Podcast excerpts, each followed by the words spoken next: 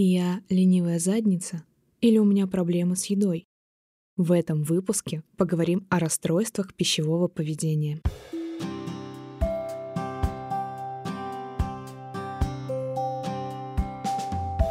Друзья, привет! Это подкаст «Записки психолога», в котором мы обсуждаем бессознательное и как оно влияет на наши решения.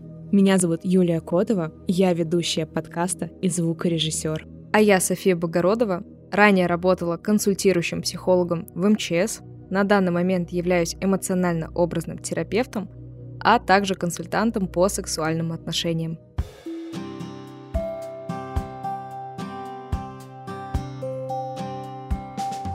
Ну что, друзья, сегодня мы собрались поговорить об очень интересной теме, учитывая то, что она находится на слуху. Сейчас снимается большое количество шоу про полных девушек и про расстройство пищевого поведения. Также много кто ходит к психологам с такими запросами. Еще поговорим о том, как вообще понять о том, есть у вас расстройство пищевого поведения или нет. Может, вы его себе придумали, потому что девушки сейчас почему-то начинают приписывать себе расстройство пищевого поведения там, где его, возможно, и нет. Соф, я не знаю, помнишь ты или нет, но я вообще с темой расстройства пищевого поведения приходила к тебе в терапию. Угу. Я тебе напомню, что там было, и нашим слушателям, я думаю, тоже будет интересно. В общем, я довольно продолжительное время особенно после травли в школе на эту тему, считала калории. Вплоть до того, что если я там не доем, не досчитаю калорий за день, то у меня большое чувство вины наступало. Либо если я переедала, у меня наступало тоже такое чувство вины, и думаю, ну все, сейчас я просто пожирнею, я заплыву, я затоплю всю комнату своим жиром и вообще буду выкатываться как колобок. Слушай, вот интересно, ты сама сталкивалась с РПП? Как тебе вообще откликается нравится эта тема? У меня, если честно, РПП было в двух форматах. Первый формат — это переедание и контроль калорий, как это у тебя было. А второй формат — это полный отказ от еды. То есть две такие крайности получается? Да, примерно в 9 лет у меня была ситуация, как и у тебя. Когда я училась в четвертом классе, меня очень сильно булили в школе за мою внешность за мою восточную внешность, как ни странно, потому что тогда у меня уже срасталась монобровь, у меня появился подростковый пушок на усиках, соответственно, все это дети видели, и меня очень сильно начали булить. И в это время у меня, я тогда это не понимала, почему, появилась жесткая фиксация на еде. Я тогда начала очень много есть мяса в нереальных количествах, мне постоянно его не хватало. И также я после школы всегда покупала себе много чипсов, много всяких булочков. Булочков было хорошо. Да, я покупала себе очень много булочек, и особенно вот булочки с сосиской. Сейчас все такие.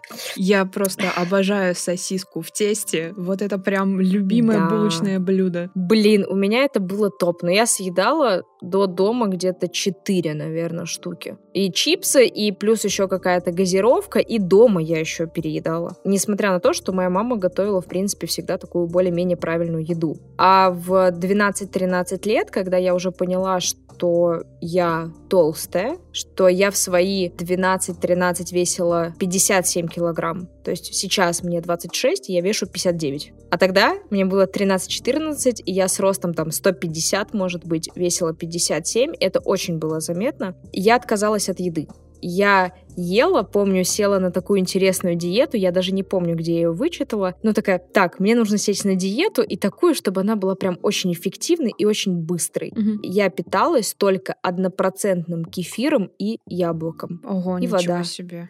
Да, больше в моем рационе не было ничего. А как твои родители на это смотрели? Мои родители, честно говоря, про это не знали потому что у нас э, не было такого, что мы там с семьей собирались за столом и ели. Это было достаточно редко. И если родители приходили после работы, а они приходили часов 8-9, я им говорила, что да, я покушала, а сейчас вот у меня полдник. И кефир я ем с яблочком. И мама такая, ну, окей.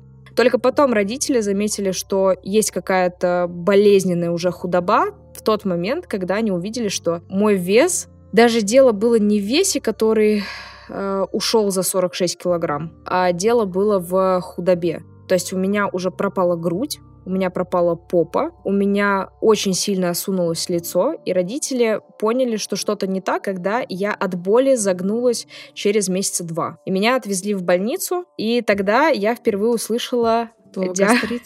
Нет, нет, как не, не удивительно, я услышала слово анорексия. Причем слово нервная анорексия, которое сказали моей бабушке, и меня бабушка чуть не отхлестала там же в, в этом около, около гастроэнтеролога. И мне давали глотать трубку, посмотрели, говорят, ну, у тебя только воспаление 12-перстной кишки, так у тебя ничего нет. Поэтому такие посмотрели на меня, говорят, судя по всему, у тебя вот анорексия. Пригласили еще другого доктора, как раз а, я так только потом поняла, что это был психиатр, который посмотрел на меня, говорит, что там, отказываешься от еды? Я говорю, ну, там, м-м-м. а чем питаешься? Я говорю, ну, кефир, яблочко, там, я, знаете, на интервальном голодании. Ну, что-то придумала, рассказала. Ну, и мне психиатр говорит о том, что если ты придешь к нам еще раз, и взвешивание покажет, что ты весишь меньше 45, мы направляем тебя в лечебницу, ты там лежишь, и тебя лечат от анорексии. Я тогда очень сильно испугалась, я еще получила пиздюлей от бабушки, и поэтому я очень быстро начала восстанавливаться. Бабушка испугалась больше, да, чем все остальное. Ну, бабушка Бабушка мне дала звездюлей, а потом пошла меня кормить пирожками.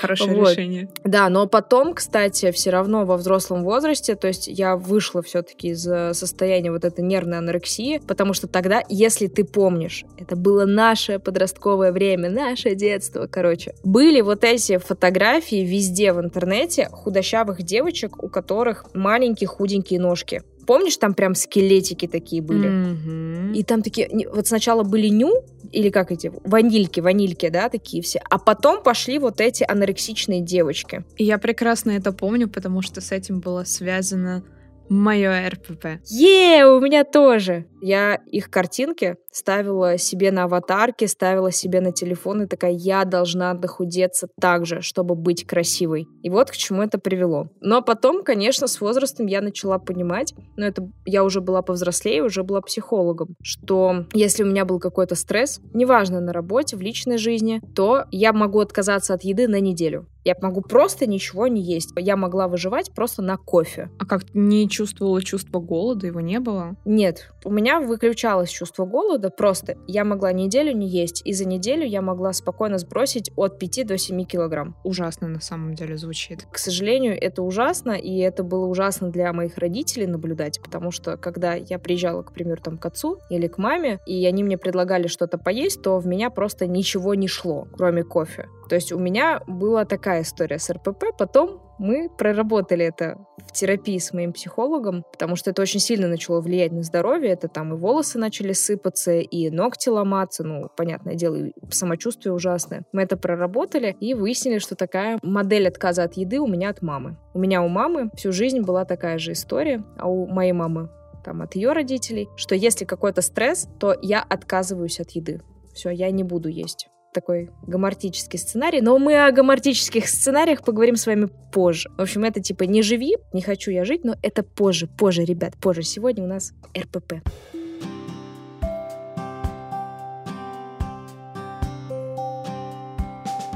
Ну а я, кстати, не помню, в какой конкретно момент у меня эта проблема возникла. Я просто помню из своего подросткового возраста, что меня, ну не то, что довольно жестко булили в школе. Мне дали странное прозвище мальчишки. Они назвали как это было, то ли котлетка, то ли котлета, но они говорили это с таким пренебрежением, как будто я что-то жирное, неприятное и так далее. Хотя я была единственной оформившейся девочкой в классе, то есть у нас всего четыре девчонки было. У меня там к моменту 11 или 12 лет у меня уже выросла грудь, как mm-hmm. бы уже выросла попа, то есть уже очертания были не прямоугольные, не девочки, вот, э, которые прям ну, маленькая девочка. Плюс, так как у меня родители живут в своем частном доме, было большое количество физической нагрузки. То есть эти постоянное таскание дров, триммером косить траву, мышцы растут. Как бы mm-hmm. у меня и пресс был, у меня был хороший бицепс. То есть у меня телосложение было атлетичное. При этом я весила 47 килограмм ну, в какой-то момент там 52, но я выглядела, как сейчас, смотря на фотографии, реально атлетично, красиво. И я так и не поняла, почему вся школа пыталась мне навязать, что я была какой-то толстой приезжая там в гости к каким-то родственникам, или когда родственники к нам приезжали, вот сестры, например, мамины, они очень любили сказать такую фразу, типа, ну ты что-то потолстела. Вот сейчас я думаю о том, что, а вот нахрена, нахрена вы мне это говорили? Мне надо было, наверное, в ответ сказать, а вы что-то так постарели. Ну, как бы, мне кажется, эффект mm-hmm. один и тот же был бы. Ну и, короче, когда я выпустилась со школы, и когда за мной начало ухаживать большое количество мальчиков, я поняла, что я вообще-то, ну, девочка красивая и mm-hmm. вообще-то как бы. Но в какой-то момент, когда я перестала заниматься легкой атлетикой, я бегала, я начала прям полнеть как будто на глазах, то есть у меня раздулись бедра, у меня там появился живот, я уже тогда вышла замуж, и я набрала примерно до 90 95, наверное, килограмм. Я очень сильно переживала, и вот в тот момент я начала считать калории. То есть у меня и так прием еды был связан со стрессом, что, блин, я вижу себя в зеркало, что я толстею, при этом я не ем много, но все равно толстею. Еще мне родственники все пытаются потыкать ему. Вот это моя детская травма, когда меня школа булит, и во дворе булят за то, что я толстая, хотя я не толстая. И я очень долго считала калории. И я похудела на 40 килограмм спустя год. То есть не было такого, что угу. я прям голодала. Но после этого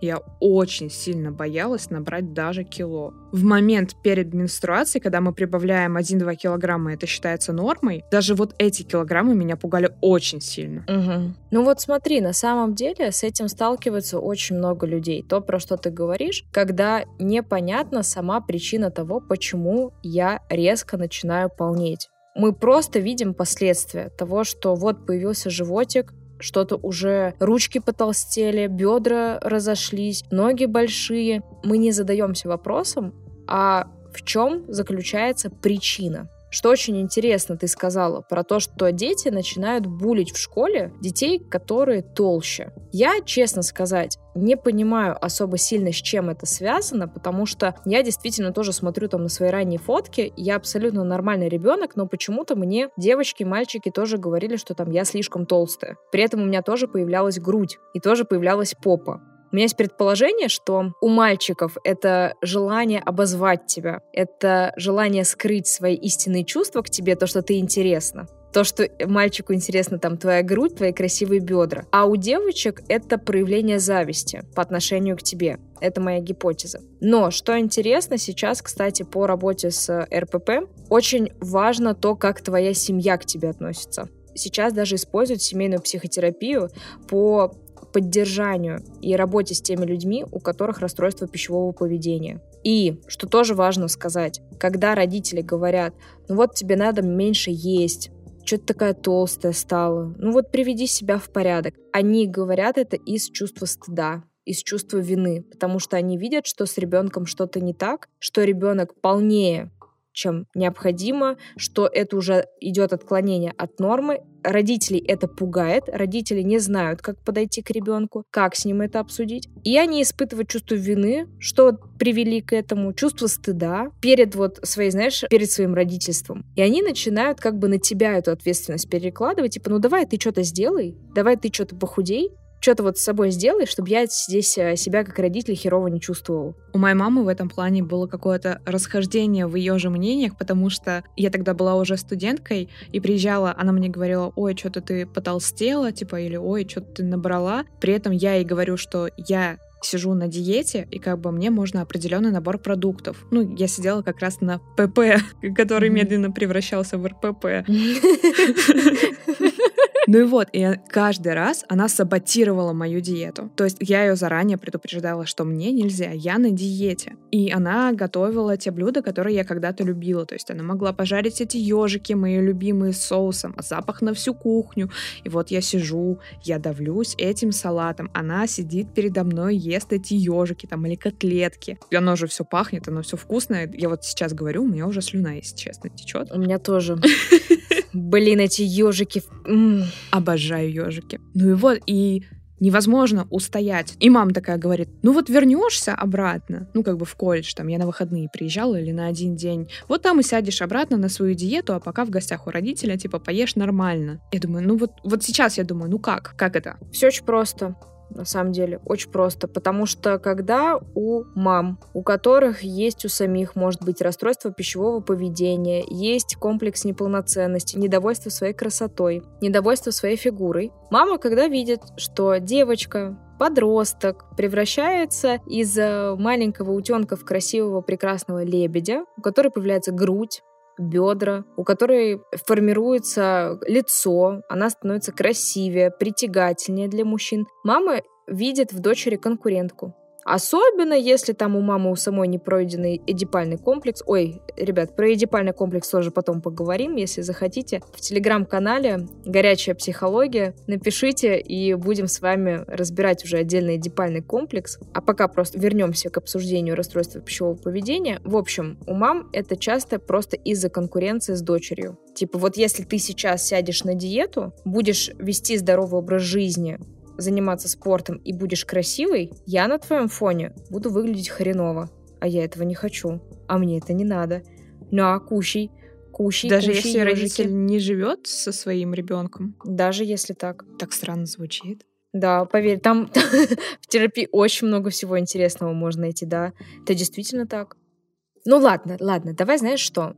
А то мы сейчас ушли с тобой в нереально личные истории. Я предлагаю нашим слушателям вообще объяснить, про что сейчас идет речь. Что такое РПП, что такое расстройство пищевого поведения, потому что, возможно, нам с тобой уже как продвинутым пользователям, которые встречались с этим в своей жизни, уже понятно. А вот ребятульчикам пора бы это объяснить. Итак, ребят, смотрите. Значит, РПП, или по-другому его называют расстройство пищевого поведения, это психогенное расстройство, которое характеризуется нарушением пищевого поведения, озабоченностью едой, а также имеются заметные проблемы с весом или фигурой. Это определение взято из МКБ-11, это официальное определение на данный момент, что значит психогенное расстройство. Слово «психогенное» обозначает, что данное расстройство имеет исключительно психологическую причину и психологическую природу. То есть нельзя сказать, что у меня РПП просто потому, что у меня так гены сложились. Да, вот папа у меня страдает ожирением, и значит и я страдаю ожирением, потому что у нас такие гены. Также нельзя сказать, что там, знаете, у меня ожирение, потому что у меня кость широкая. Все, запомнили? РПП, расстройство пищевого поведения, имеет исключительно психологическую природу. Соответственно, данное психогенное расстройство можно спокойно проработать в психотерапии через работу с нездоровой фиксацией на еде. Софа, можешь, пожалуйста, пояснить дополнительно? Ты сказала про МКБ, можешь дать расшифровку? МКБ-11 — это международная классификация болезней.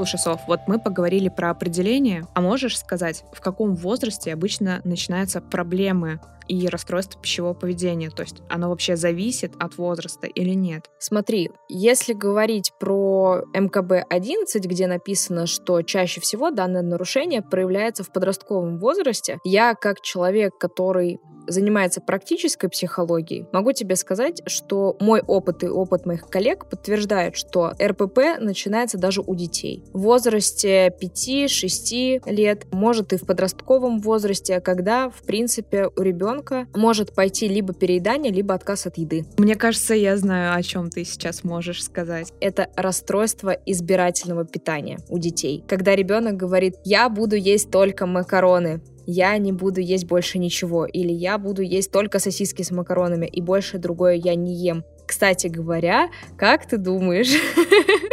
Короче, это очень веселая тема. На самом деле, расстройство избирательного поведения есть также у людей, которые говорят о том, что я не ем мясо, я отказываюсь есть, да-да-да, я отказываюсь есть кисломолочные продукты, я отказываюсь от э, продуктов, которые производятся за счет животных. Ну, вот это вот Ты вся говоришь история. про веганов. Да!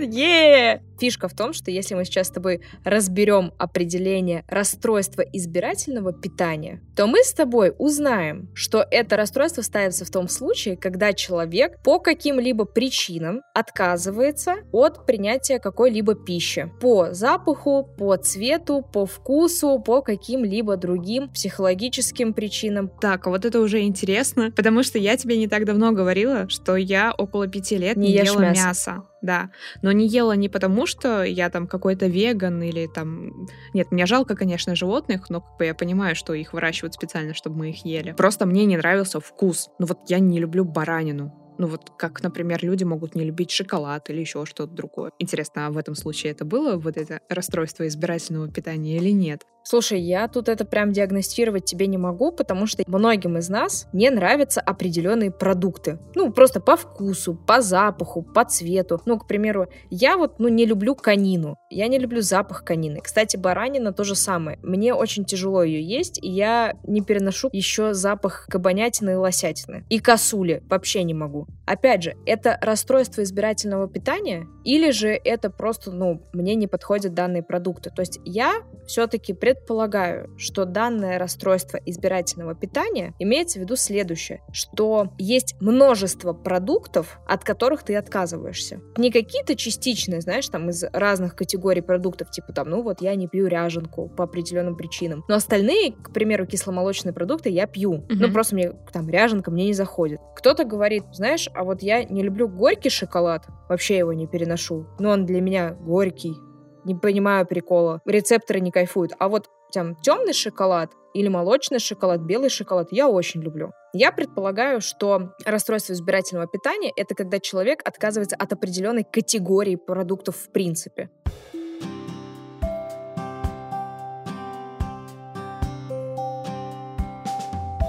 Слушай, возвращаясь к теме про детей и про то, что РПП может начаться и в возрасте довольно маленьком, 3, 5, 6 лет, я знаю, что вспомнила тему, когда ребенок плачет и ему суют печеньку, мол, на, успокойся. И, До свидания. Да, и mm-hmm. он очень, очень часто родители это делают, и мне кажется, что это все же приводит к тому, что у ребенка появляется РПП. Но он в будущем будет заедать все свои эмоции, по крайней мере, когда он будет плакать, он будет пытаться успокоиться едой. Моя теория верна или нет? Да.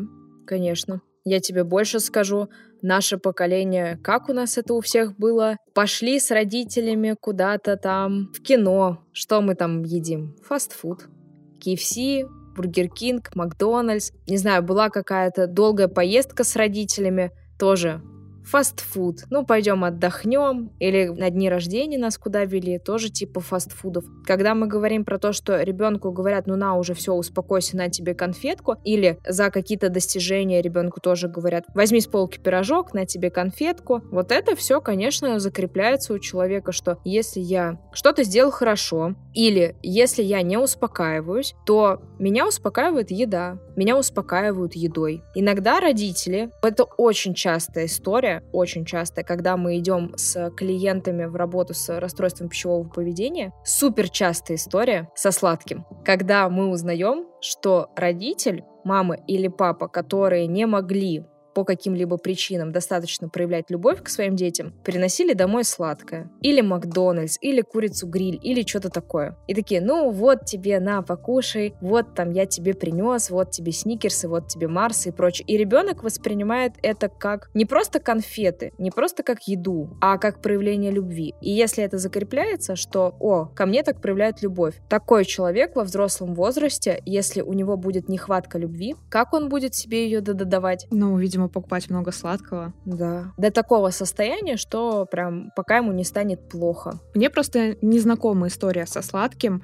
У меня есть большое количество знакомых, которые не могут жить без сладкого. Если день прошел и не была съедена там шоколадка или конфета, то все там чуть ли не до истерики доходит. Я к сладкому довольно прохладно отношусь. Если его нету дома, ну, то я его не ем. Если я его вижу, то я могу от него отказаться или просто посидеть, походить хомячить, и, и все. Как бы у меня нет такого, что я открыла шоколадку и съела всю шоколадку. Я там съела кусочек, поняла, что, ну, все, как бы, я, я поела сладкого. Но это самое здоровое отношение к сладкому.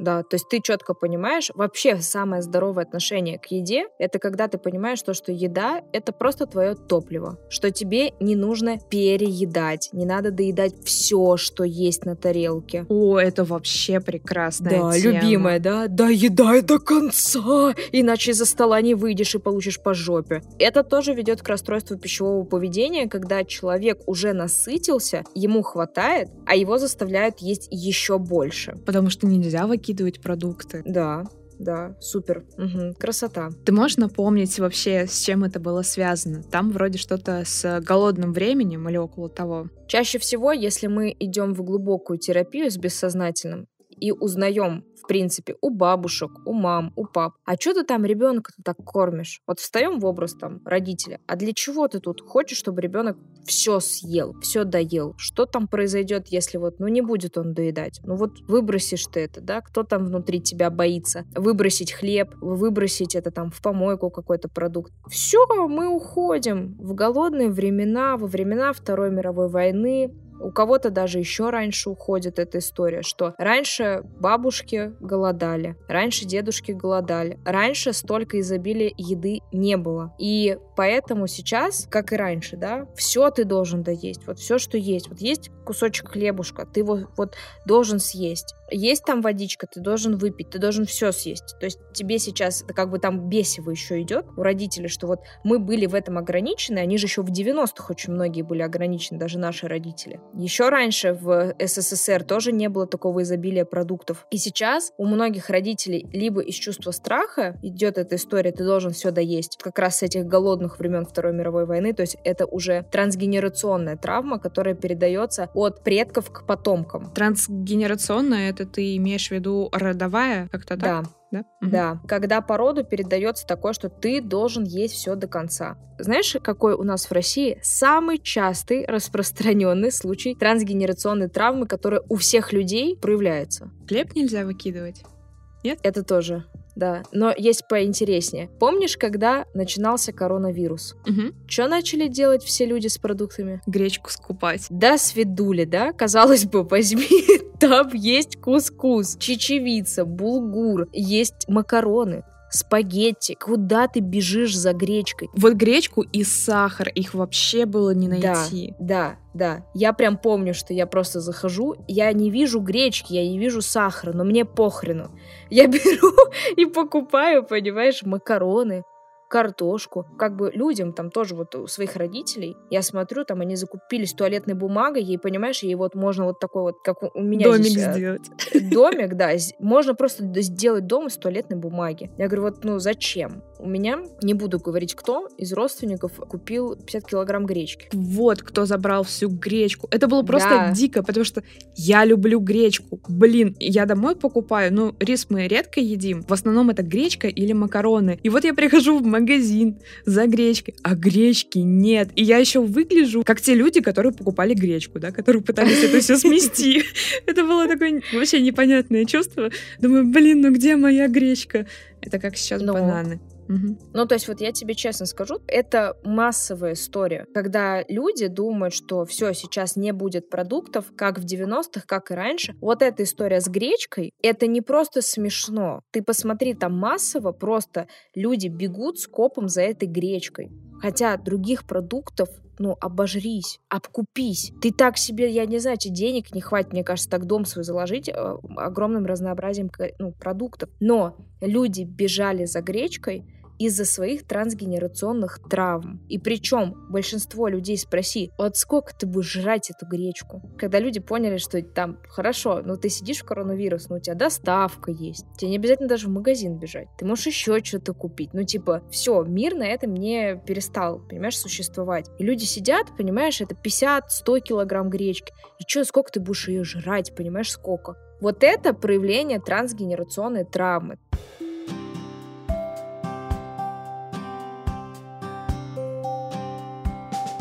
Возвращаясь к теме РПП, мы уже обсудили, если я правильно тебя поняла, да, откуда берется РПП. Это значит у нас детско-родительские отношения, когда нам в детстве там подсовывают печеньки и так далее, когда нам выражают любовь. Также это может быть фиксация на одном родителе, у которого тоже было расстройство, ну и оно как бы у нас тоже проявилось. Угу. Что еще может быть, кроме этого? Еще знаешь, э, что тоже так не является очевидным, но, к сожалению, это травма сексуального насилия. Я сейчас поясню. Чаще всего это у девочек. Когда девочка сталкивается с тем, что ее изнасиловали, ее домогались. У нее это закрепляется на телесном уровне в виде зажимов, но также это проявляется следующим образом. Когда девушка в подростковом возрасте начинает понимать, что она может быть сексуальным объектом для мужчин, она начинает специально переедать для того, чтобы не быть привлекательной. По сути, здесь прослойка жира, будем, ну, будем честными, прослойка жира, она служит как бы... Как лич... щит? Э, да, как щит, да. Как еще дополнительными физическими границами между мной и возможным насилием между мной и вот окружающим миром, потому что нет безопасности, нет доверия к миру. Девушка, она головой понимает, что я хочу быть красивой, я хочу похудеть, но бессознательное транслирует совсем другое. Бессознательно она не хочет привлекать к себе внимание. Бессознательно она понимает, что если я буду красивой, если я буду привлекательной, меня снова изнасилуют, меня снова будут домогаться. Поэтому решение такое. Надо обезопасить себя, надо отъедаться, нужно выстроить вот этот дополнительный щит. Поэтому сексуальное насилие тоже имеет здесь свою роль. Я, кстати говоря, вспомнила еще одну ситуацию, при которой появляется РПП. Мы просто поговорили о том, чтобы толстеть и не вызывать внимания у противоположного пола. А я помню, тоже видела, как один из психологов, психосоматолог, по-моему, рассказывал, что если ребенка не замечают родители,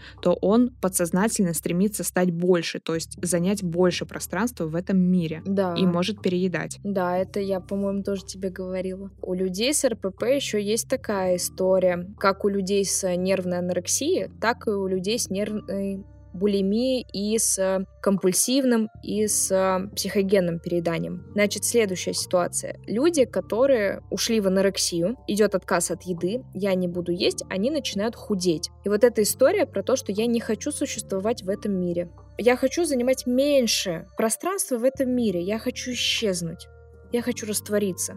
У них начинается анорексия. А люди, у которых идет переедание, у которых идет компульсивное или психогенное переедание, это совсем не важно. У них идет следующая история. Чем больше я ем, во-первых, меня больше в этом мире, и я чувствую, что я имею место здесь быть, я имею право здесь находиться. И еще есть один момент. У людей с перееданием, у них, знаешь, что характерно? Они внутренне чувствуют себя как дуршлаг. Что это значит? Они чувствуют себя неполноценными что у них э, много дыр внутри, нет полноценности, нет, как бы, знаешь, ощущения полной значимости уверенности в своей личности. И у них ощущение внутренней пустоты постоянное. И они начинают эти дырочки заполнять едой. Еда дает мне чувство полноценности, чувство удовлетворения. Хотя бы на время. Я на время чувствую себя хорошо. Чувствую, что вот я полный, я заполненный. Вот это тоже есть. С этим стало намного понятнее. Это мы поговорили, откуда у человека берется РПП. Давай поговорим о том, что вообще с этим делать. Во-первых, как понять, что у тебя действительно РПП. Ну что, мои дорогие слушатели, давайте проверять вас, есть ли у вас РПП. Я сейчас продиктую вам 9 пунктов, если вы загибаете даже несколько пальчиков от двух и больше, то вам желательно пойти в терапию и проработать возможные, подчеркиваю, возможные расстройства пищевого поведения. Первое. После приема пищи ты чувствуешь вину и собственное ничтожество. Второе. Тебе тело всегда кажется толстым, даже если ты в нормальном или в критическом весе. Третье. Ты стараешься похудеть любыми способами уже долгое время. Четвертое. Ты всегда считаешь калории, шаги и так далее. Пятое. Тебе неудобно есть в компании других людей. Ты стараешься есть в одиночестве. Или есть так, чтобы другие люди тебя не видели. Шестое. Ты изнуряешь себя тренировками, сушками и диетами. Седьмое. Иногда во время приема пищи ты не можешь контролировать себя и объедаешься до сильной боли в желудке. Восьмое. Ты можешь не есть сутками. У тебя не возникает чувства голода. Девятое. Все съеденное ты отрабатываешь через тренировки.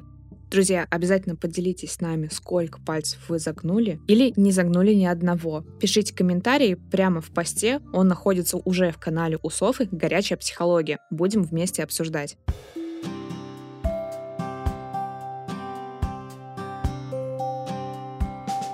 Ну что, ребят, в принципе, сегодня уже был достаточно, мне кажется, информативный выпуск. И сейчас последнее, на мой взгляд, что мне стоит вам рассказать, это что вам делать, кому вам обращаться, чтобы вам помогли с расстройством пищевого поведения.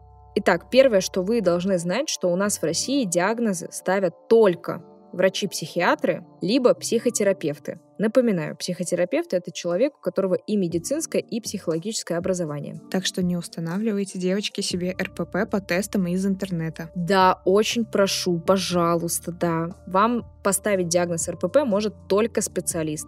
Ни психолог, ни клинический психолог поставить данный диагноз не могут. То есть даже если вы придете ко мне на терапию, я не могу вам поставить соответствующий диагноз.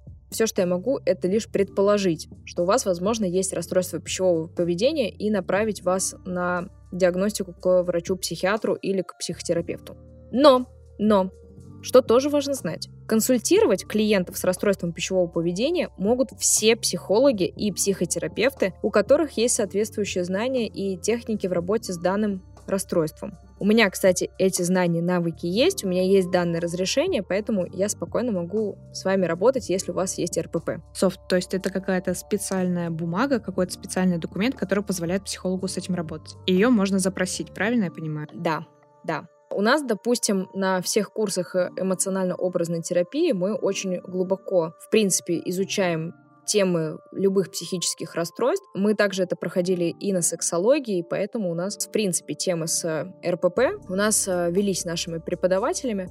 Я имею соответствующее разрешение. Дам вам полезную наводку на будущее, которая вам очень сильно поможет в психотерапии и облегчит жизнь. В случае, если у вас расстройство пищевого поведения или расстройство пищевого поведения у вашего близкого, что необходимо проработать в психотерапии? Две темы – тревогу и контроль.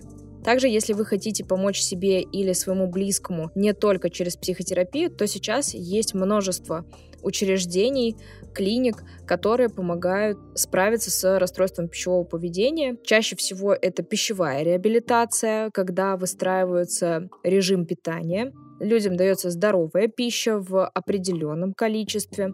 Пищевая реабилитация происходит вместе с медикаментозным лечением. Людям назначаются антипсихотики, стабилизаторы настроения, или также их называют еще нормотимиками, назначаются антидепрессанты и так далее. Ну и, конечно, обязательно это все-таки психотерапия.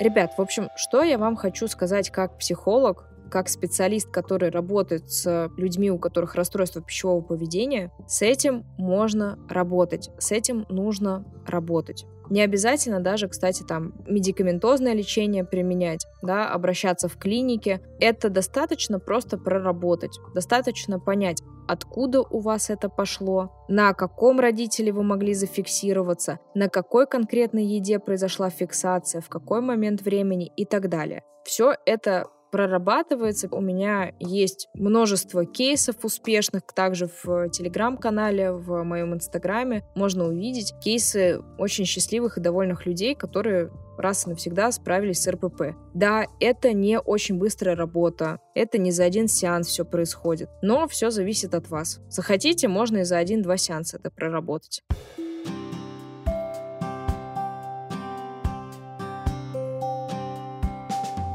Если есть какие-то темы, которые остались для вас не до конца понятными, и хотелось бы предложить свою какую-то тему, я с удовольствием жду вас у себя в телеграм-канале, который называется «Горячая психология».